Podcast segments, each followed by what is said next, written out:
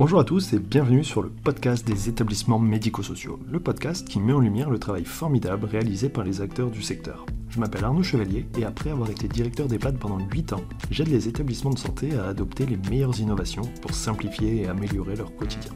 J'ai créé ce podcast pour partager les belles expériences portées par des gens passionnés. Avant de commencer, si vous appréciez ce podcast, vous pouvez vous abonner pour ne rater aucun épisode et encore mieux, mettre une note 5 étoiles sur Apple Podcast et le partager à vos collègues. Sur ce, bon épisode.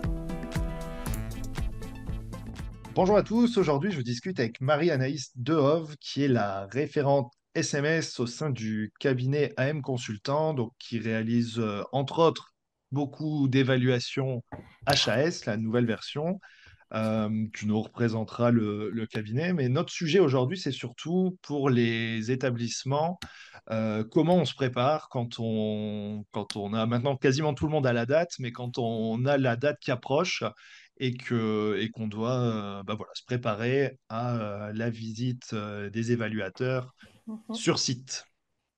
Avant de parler de tout ça, je te propose, Marie-Anaïs, de te présenter. Alors, donc, euh, comme tu l'as dit, je m'appelle Marie-Anaïs Dehove, euh, je suis consultante euh, au sein du cabinet AM Consultant. donc, on est un cabinet qui est basé dans le nord, juste à côté de Mouveau. Et j'ai également la casquette de référente SMS au sein, au sein du cabinet. donc concrètement, je suis en charge du, pilotage et de l'organisation, également de, la vérification de, de l'ensemble des rapports qui sortent chez AM Consultant sur la partie personnes âgées. Pourquoi cette spécificité C'est parce que j'ai derrière moi une expérience de 10 ans en direction d'EHPAD. Euh, voilà, moi je suis issue du terrain. euh, et euh, voilà, exactement. Euh, dix ans en direction d'un EHPAD indépendant.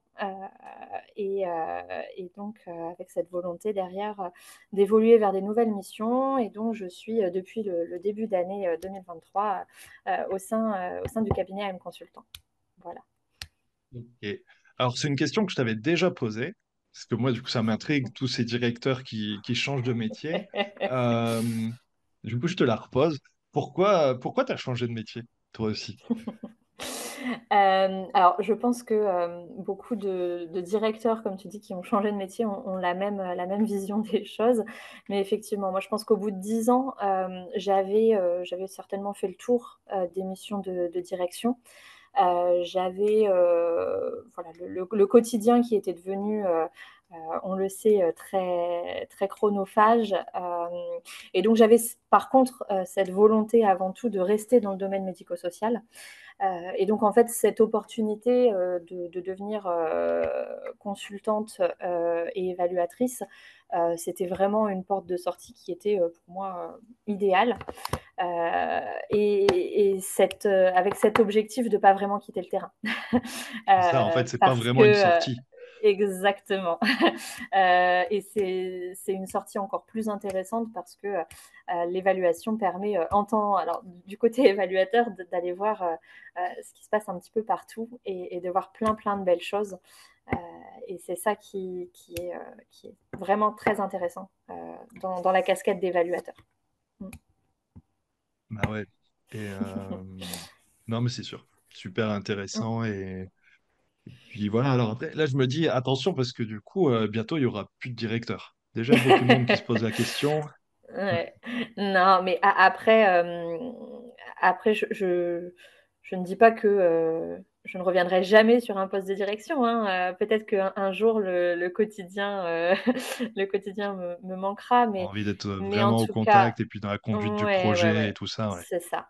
Mais, mais en tout cas, euh, c'est vrai que on est vraiment sur des missions, en tout cas sur, sur le domaine de consultant, qui permettent de garder quand même un lien avec le terrain.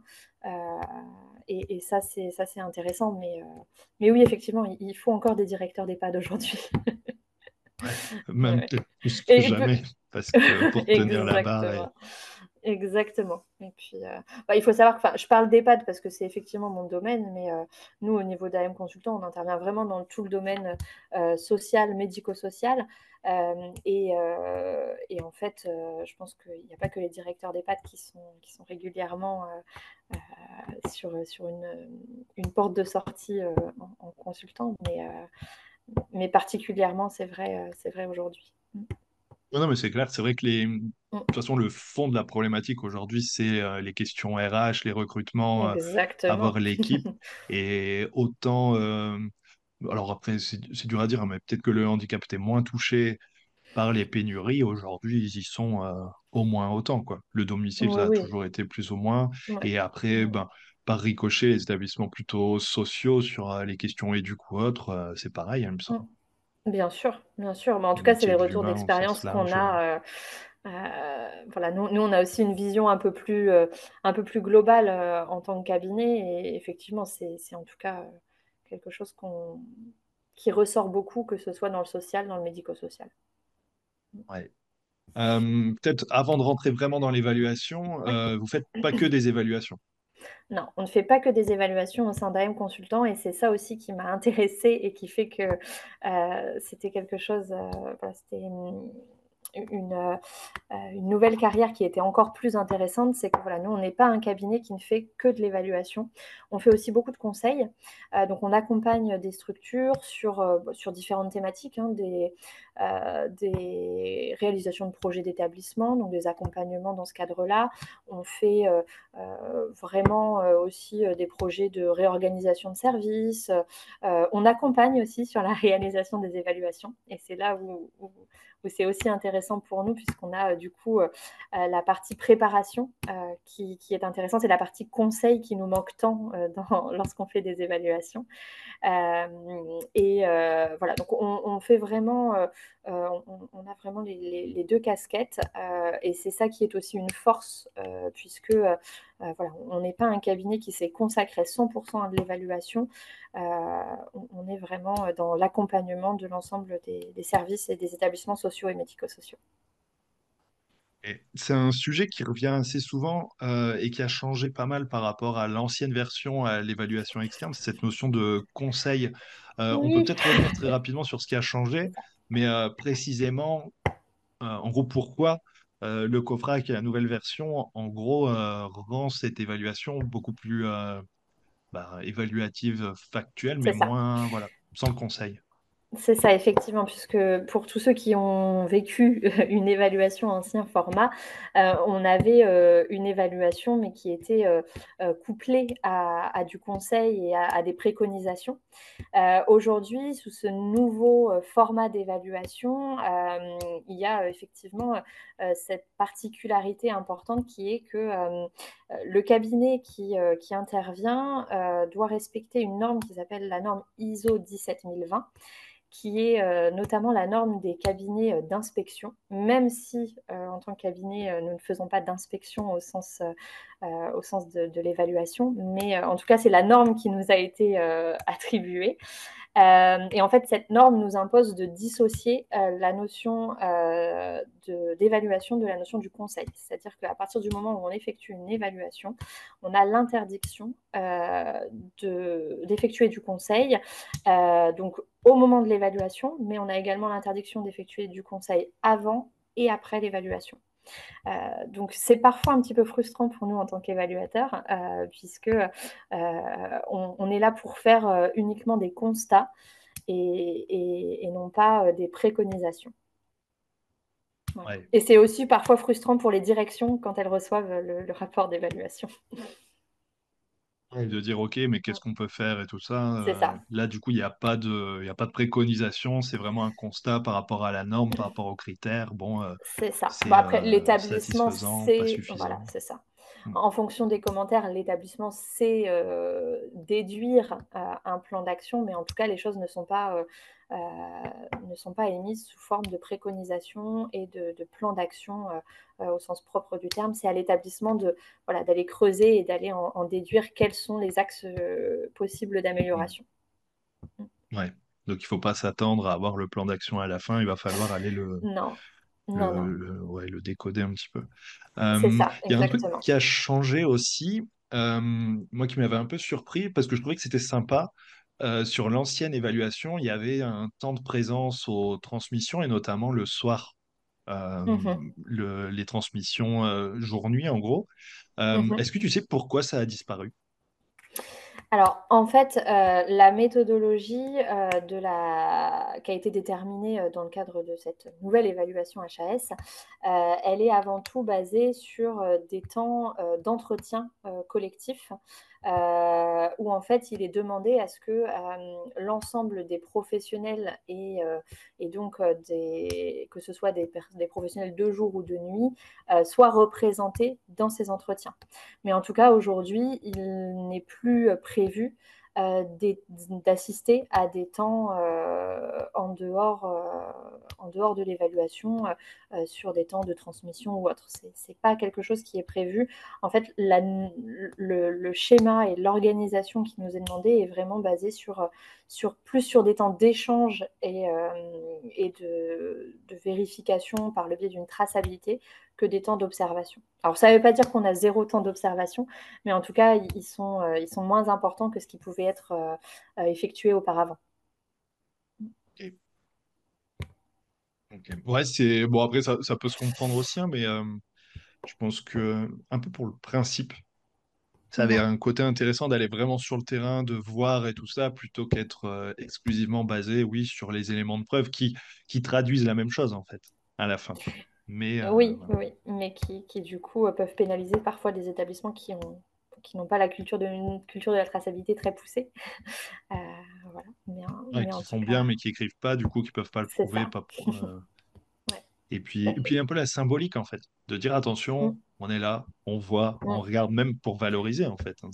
Oui, oui, oui. Alors, on, a quand même quelques temps d'observation. hein. Euh, voilà, on a un temps d'observation du circuit du médicament, notamment.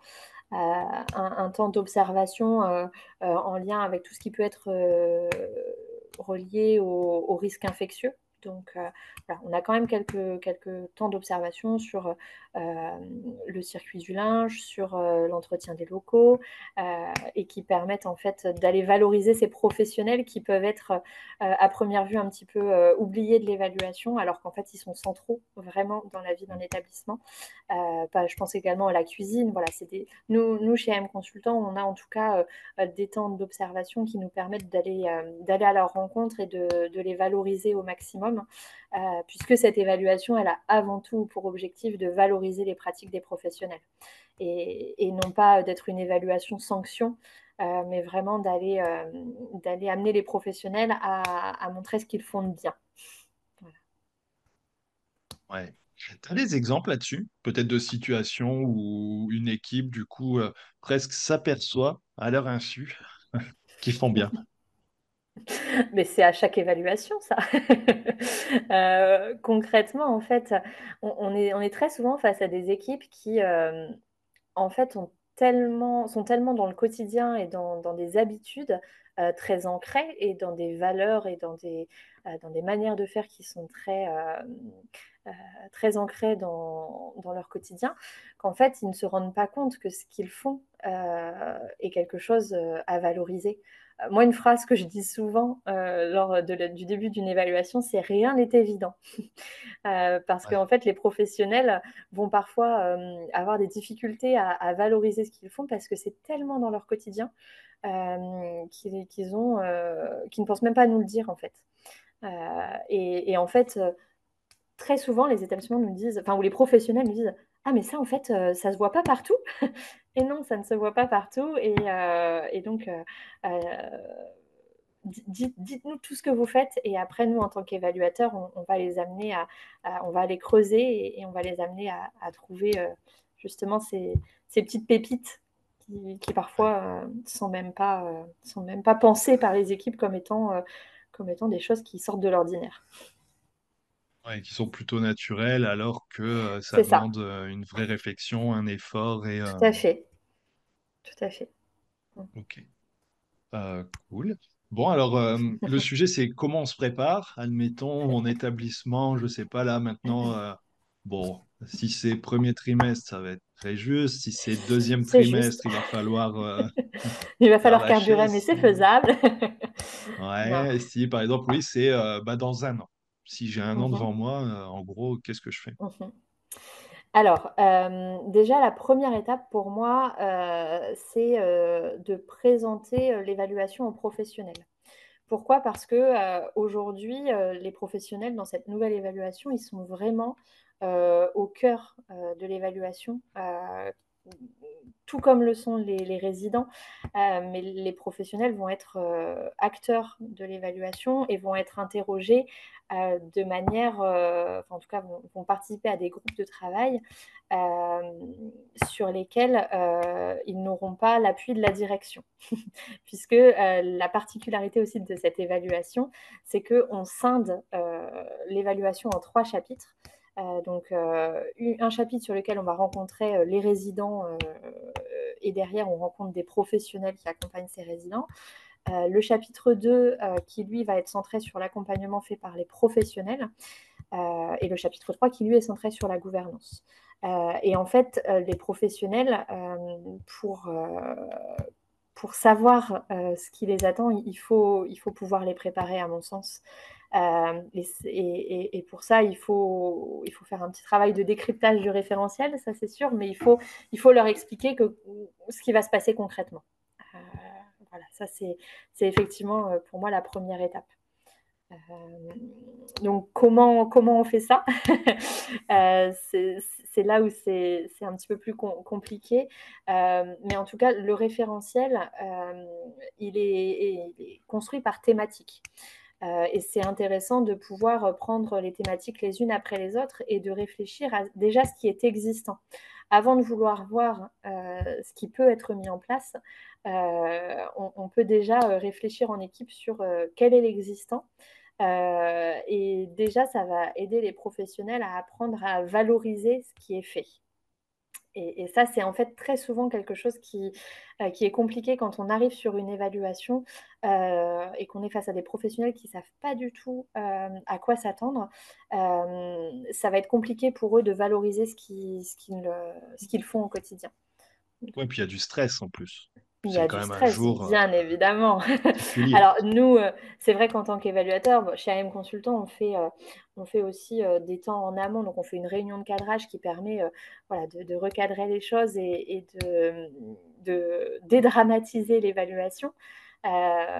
mais on a beau être très rassurant, tant qu'ils ne nous ont pas vus, il y a toujours ce stress qui est bien présent.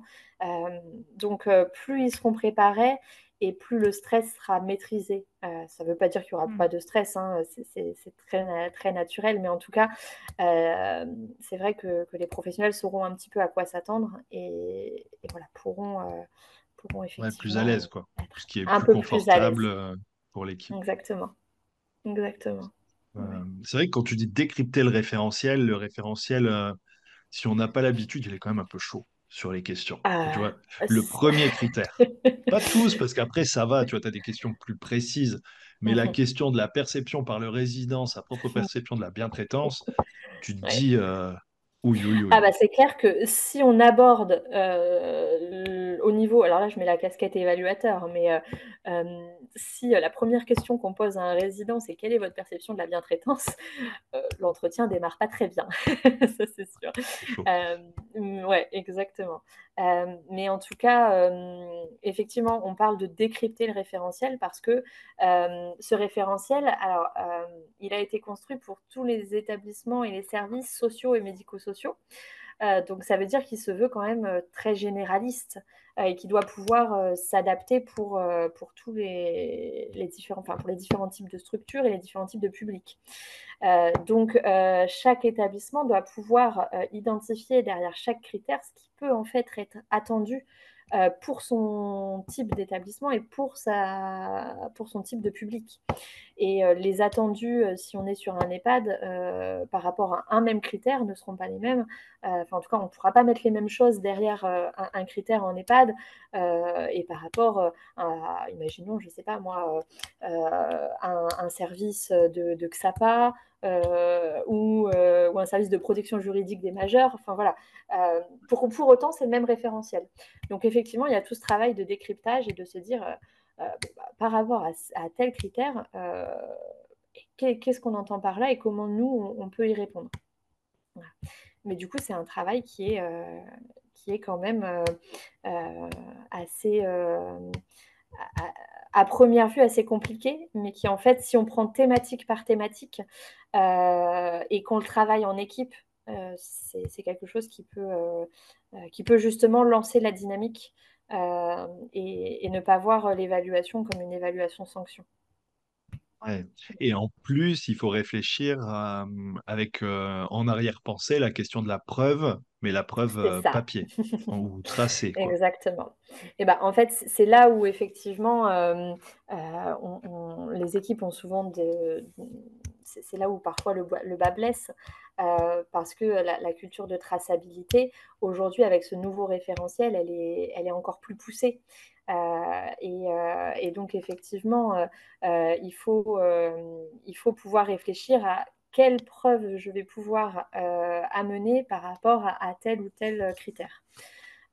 mais moi, je pense que ce qu'il faut surtout avoir en tête avec les professionnels, c'est d'aborder les thématiques par rapport à leur quotidien et pas, pas être sur des, de, de, vraiment être sur des critères rattachés à leur quotidien. Et donc, par exemple, de se dire, euh, par exemple, dans, le, référentiel, il y a des critères qui portent sur la douleur. Euh, et bien de se dire, euh, bon, bah, on est en équipe, est-ce qu'on a en tête un exemple d'un résident qui est particulièrement douloureux?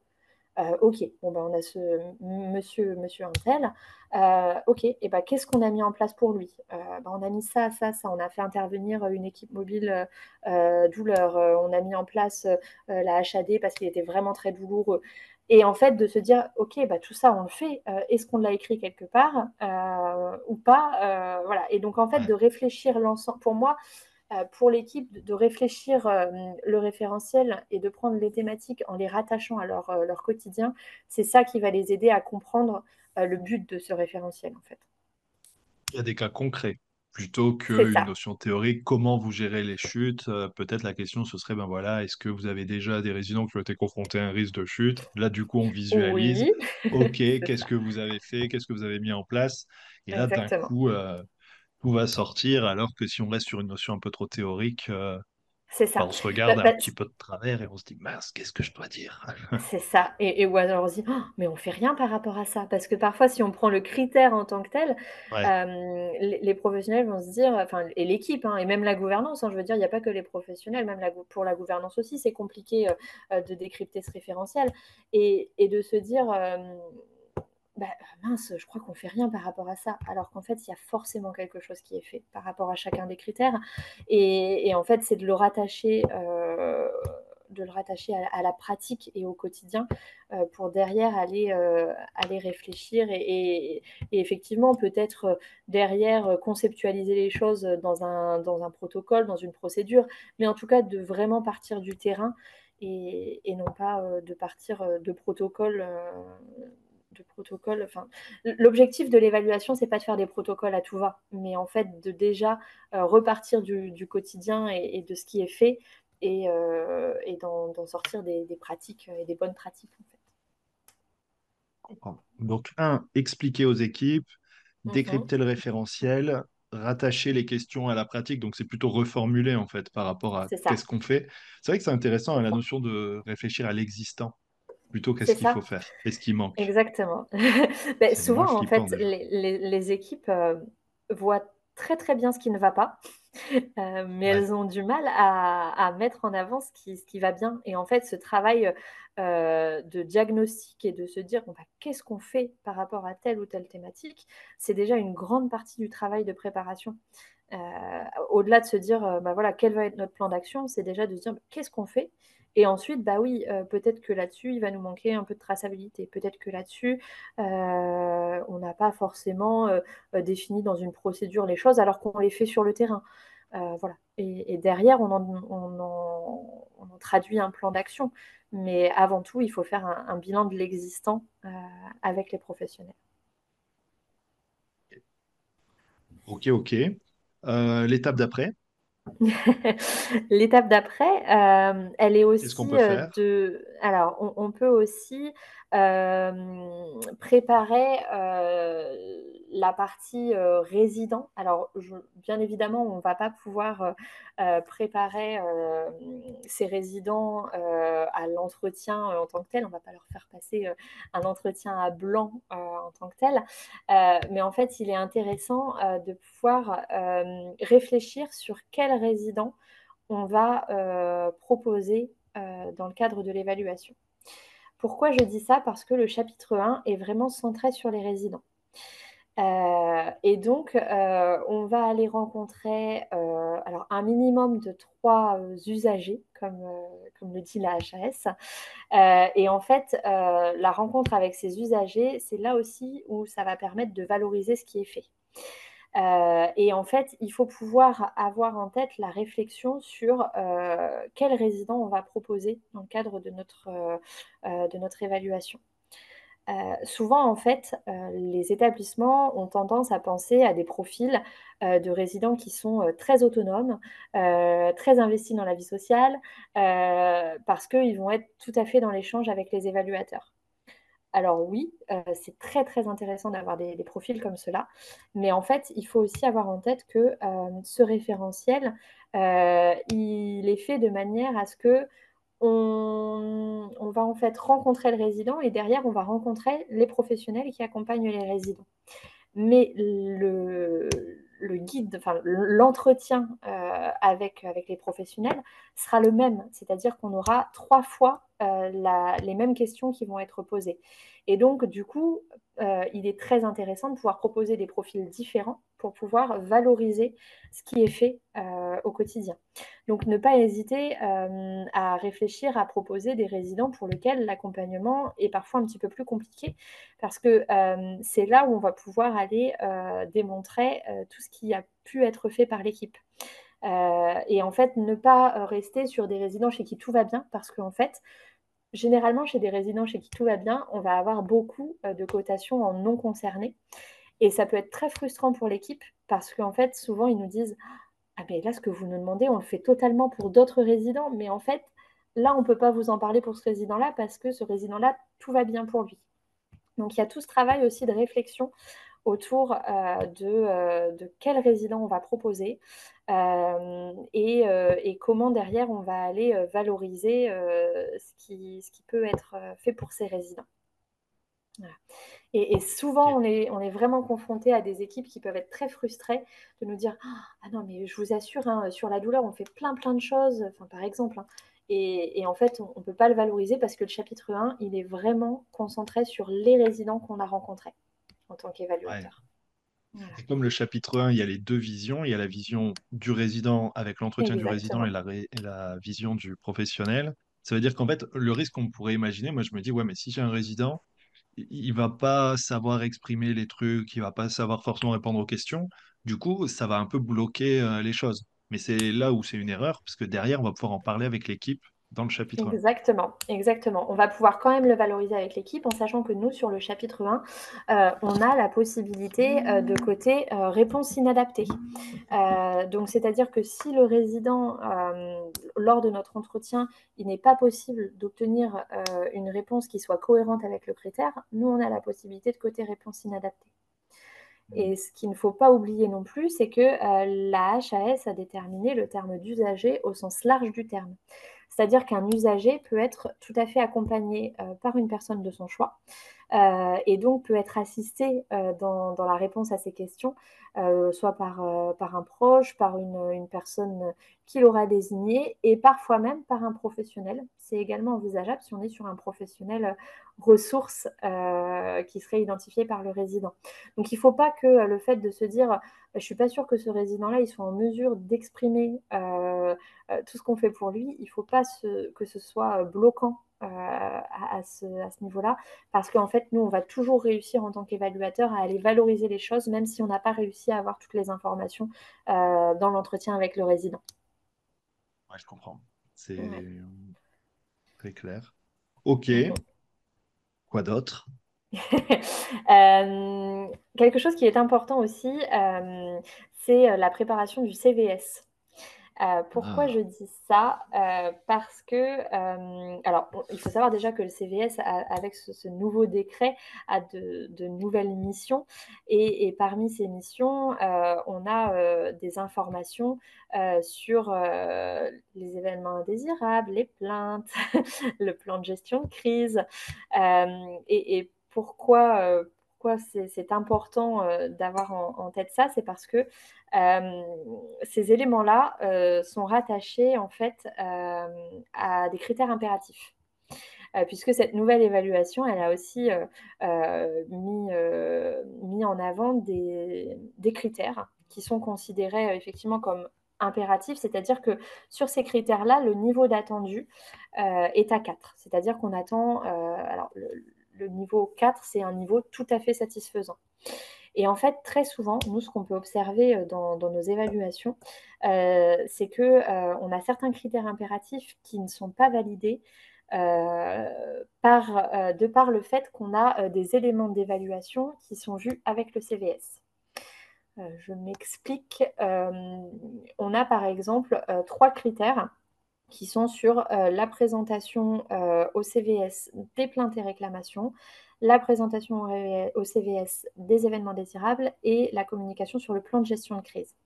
Et en fait, très souvent, ces trois éléments-là euh, sont un petit peu euh, compliqués à retrouver. Euh, et en tout cas, c'est des éléments qui, quand nous, en tant qu'évaluateurs, on a l'entretien avec, avec le CVS, c'est des éléments qui sont un peu flous euh, pour les membres du CVS. Euh, parce qu'on sait hein, que le CVS, euh, généralement, est, très, très centré sur, sur le quotidien et, moins sur cet aspect un peu plus gouvernance et organisationnel à, ce sujet-là. et en fait, c'est ça qui souvent va faire basculer un critère impératif de 4 vers 3 parce qu'on a euh, cet aspect manquant euh, de communication auprès euh, du CVS et qui du coup implique une, une, moyenne du critère qui passe en dessous de 4. Voilà. Ouais, je comprends. Donc, il y, y, a effectivement un, un travail de, de, communication auprès du CVS en amont qui, qui, est important aussi là-dessus. Ouais, je comprends. C'est vrai que là, c'est un détail très technique. Bon, le CVS, oui. c'est pas technique, c'est important. Mais avec les critères impératifs qui vont dessus, c'est vrai que c'est le genre de truc sur lequel, si le CVS, parce que le CVS n'est pas forcément préparé à toutes ces questions-là, mm -hmm. si des sujets qu'on n'a pas encore vus, notamment avec la réforme et tout ça, euh, qu'on n'a pas encore vraiment mis en place, ou qu'on a mis en place, mais que le CVS a un peu oublié, malheureusement, c'est ça. Euh, ça peut être ouais, un peu dommage, quoi. C'est ça, c'est dommage parce que c'est en fait bien souvent, euh, euh, c'est vrai que les établissements vont, se dire bah, sur les critères impératifs, euh, nous on veut, être, à 4 et donc du coup on va mettre en place tout ce qu'il faut pour, être à 4 sur ces critères impératifs. et en fait, parfois il y a ce petit, ce, ce, petit oubli de, de, communication au CVS et, et, qui du coup et, entraîne une déception pour les pour l'établissement en disant ah mais ça on n'avait pas vu qu'en fait euh, ça faisait partie coup, euh, voilà. à fond quoi. Exactement. Okay. Donc euh, ça c'est euh... aussi intéressant effectivement de pouvoir préparer son CVS. voilà. Bien vu. moi le peut-être un point sur lequel que je conseillerais vraiment c'est la notion de de, de tracer tout ce qu'on peut, surtout mmh. émargement réunion et tout ce qui va être sensibilisation, parce qu'il y a beaucoup, comment vous allez sensibiliser et tout ça. C'est ça. Et euh, bah, on, l'a fait, on a pris un temps et tout ça, mais le problème c'est OK, prouvez-le. Et euh, comment et ça. ça, c'est quelque chose qui, qui peut vite manquer et c'est un peu dommage. C'est ça. En fait, euh, oui, on, a très souvent, euh, euh, on a beaucoup de critères, effectivement, comme tu dis, qui sont est-ce que vous êtes formé ou sensibilisé sur telle ou telle thématique? Et en fait, très souvent, les réponses que nous, on peut avoir, c'est bah oui, on en parle en transmission. Euh, et en fait, euh, ce qui peut être euh, intéressant, c'est que, par exemple, sur, une fin de temps de transmission, effectivement, on a parlé de, de telle ou telle thématique, ben, on le trace, on fait une feuille d'émargement et au moins, euh, on répond aux critères. Ça ne prend pas beaucoup de temps parce qu'en fait, les choses sont faites, c'est-à-dire que c'est des thématiques sur lesquelles euh, les professionnels échangent, euh, mais c'est souvent compliqué d'avoir la traçabilité. Et en fait, le, petit secret, c'est aussi d'avoir dans la salle de trans un classeur avec des feuilles d'émargement et en fonction des thématiques qu'on a, a évoquées lors des trans, de se dire ah bah ça c'est en fait quelque chose qu'on pourrait tracer, on le note, on, signe et, voilà, on, a la traçabilité. Carrément. Ouais. Puis au-delà de l'aspect euh, uniquement paperasse, moi je trouve qu'il y a un petit côté qui peut être intéressant, c'est qu'il y a un, un, petit peu d'engagement en fait. Mm -hmm. Ok, c'est de l'éthique, ok, c'est euh, tel sujet, bon, euh, et je signe, j'étais bien là, j'ai bien vu, enfin, je pense que ça peut ça. avoir, au-delà de ça, encore ça. un petit, un petit intérêt. Et puis, et puis aussi, ça permet aux professionnels de se rendre compte que euh, ce qu'ils disent lors des trans, ça peut être attaché à plein de thématiques du référentiel. Ouais. Euh, et alors que souvent, quand, euh, quand on parle, par exemple, d'éthique, ça c'est un grand, enfin, c'est aussi un des sujets de, qui est assez, assez nouveau, en tout cas, dans, dans, ce référentiel, et aussi un peu nouveau dans les EHPAD. Hein. moi, ce que je dis souvent, c'est vrai que l'éthique, les professionnels en font tous les jours. Euh, sans mmh. s'en rendre compte. euh, et donc, en fait, de pouvoir faire quelques petites sensibilisations là-dessus et de le rattacher à. Vous voyez, aujourd'hui, par exemple, euh, on a parlé de, euh, de, la contention et de euh, quel est le rapport bénéfice-risque sur la contention. et en fait, tout ça, c'est des sujets qui sont clairement à relier à de l'éthique. et pour autant, les équipes n'ont pas l'impression qu'elles font de l'éthique. Euh, donc, euh, donc voilà, c'est vraiment, euh, vraiment intéressant. C'est un vrai sujet. Ok, peut-être pour conclure, du coup, un, un dernier Alors, ou... Pour conclure, moi je dirais avant tout euh, que euh, cette évaluation, elle est faite pour valoriser les pratiques et que donc euh, la, la, la démarche première des évaluateurs, en tout cas des évaluateurs chez AM Consultant, mais, mais des évaluateurs en globalité, puisque c'est quelque chose qui nous est vraiment demandé par la HAS, c'est la posture de bienveillance. Euh, envers, euh, envers les équipes. Et donc, euh, voilà, ce qui est important aussi à avoir en tête pour, les équipes, c'est que les évaluateurs qui vont venir auront cette volonté de, valoriser ce qui est fait et viendront dans cette dynamique de bienveillance. Donc, effectivement, comme on disait, c'est quelque chose qui peut être très stressant. Mais si on, si on sait déjà ce qui nous attend et si, si on sait valoriser ce qu'on fait, généralement, le, le, stress part assez rapidement au, fil des, entretiens. et en fait, nous, moi personnellement, en tant qu'évaluatrice, la, plus belle récompense à la fin d'une évaluation, c'est des professionnels qui me disent bah, en fait, euh, on a compris euh, pourquoi on avait fait l'évaluation. Et en fait, euh, ça nous a permis de nous reposer, de voir ce qu'on fait et de, de montrer qu'en fait, on fait plein de choses qui sont très bien. Et, et ça, c'est ça, c'est super. Euh, vraiment, quand, quand on arrive à la fin d'une évaluation, qu'on fait euh, le bilan et que, euh, que l'équipe nous dit bah, merci en fait de nous avoir permis de valoriser ce qu'on fait, euh, bah, on a tout gagné en tant qu'évaluateur et, et la, la, direction, euh, la gouvernance va pouvoir euh, se saisir de, de, ce temps d'évaluation pour engager une dynamique derrière. Et, voilà. En tout cas, cette évaluation, pour moi, si elle est bien préparée, si elle est bien amenée et, avec des évaluateurs qui sont bienveillants, il n'y a aucune raison que ça se passe mal et, même le contraire, ça peut vraiment euh, apporter beaucoup pour un établissement et, même être un outil de management euh, de démarche euh, d'amélioration continue. Donc, voilà. Cool. Eh ben merci, c'est bien, c'est rassurant. On finit sur une note très positive. Donc, ben, merci pour tous ces conseils. Et eh puis, ben, puis voilà. Puis on, où est-ce qu'on peut te contacter peut-être pour, un, pour les questions accompagnement, peut-être surtout ou autre ou... Oui, oui, bien sûr. Euh, alors moi, euh, voilà, vous pouvez me contacter sur, euh, alors à la fois sur le site d'AM Consultant. Donc, je peux redonner l'adresse du site. C'est tout simple, c'est am-consultant.fr. Euh, donc à la fois sur la partie euh, accompagnement euh, et sur la partie évaluation. et puis moi, je reste tout à fait dispo sur LinkedIn. voilà, je suis tout à fait dispo pour répondre à toutes les questions, il n'y a aucun souci. Cool. Et eh bien merci. Voilà. Et à bientôt. Merci beaucoup. À bientôt. Merci d'avoir écouté l'épisode jusqu'au bout. J'espère que le sujet vous a plu et qu'il vous inspirera. Pour m'aider à faire connaître le podcast, abonnez-vous sur votre plateforme d'écoute préférée ou notez-le et partagez-le sur vos réseaux sociaux. N'hésitez pas à me contacter sur LinkedIn pour toute remarque ou proposition de sujet. Bonne journée et à bientôt sur le podcast des établissements médico-sociaux.